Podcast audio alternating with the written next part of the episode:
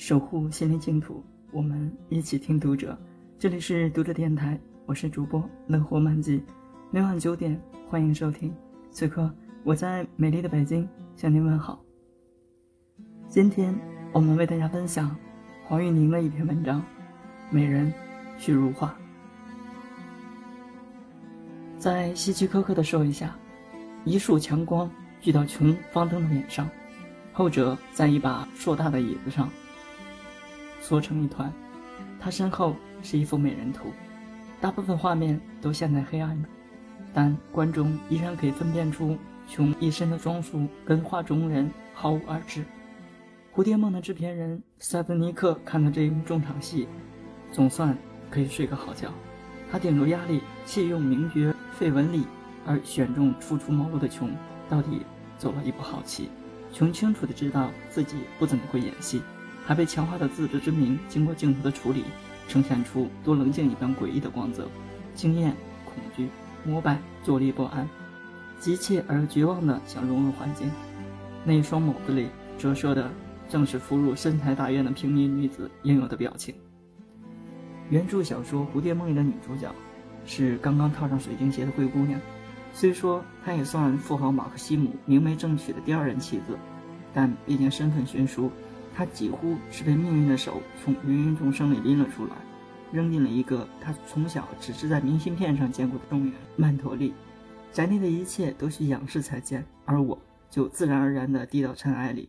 在前任女主人吕贝卡的屋里，我被屋内高雅的藏品所震慑；在庄园的化妆舞会上，我仿佛钟鼓般的。穿上了宅子里画中美女的华服，宛若吕贝卡重生。这是极富象征意义的一笔。我与环境之间的紧张感达到了顶峰，将自己的个性无限缩小，嵌入画中，进而服服帖帖地嵌入这收藏油画的豪宅。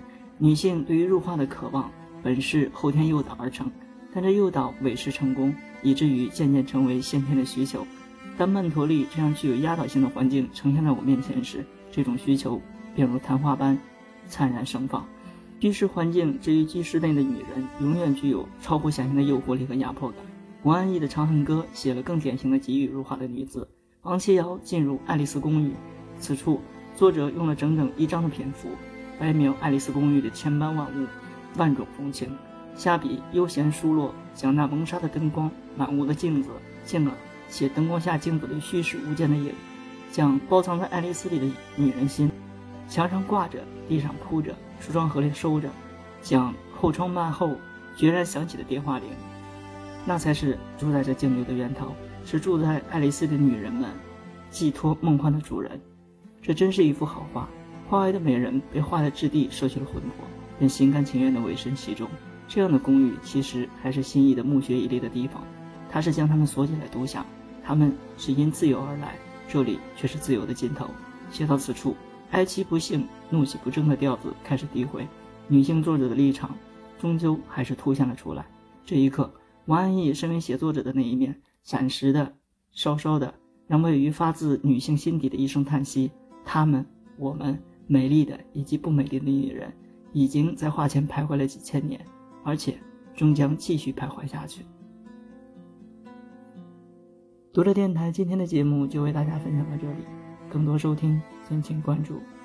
晚安，好梦。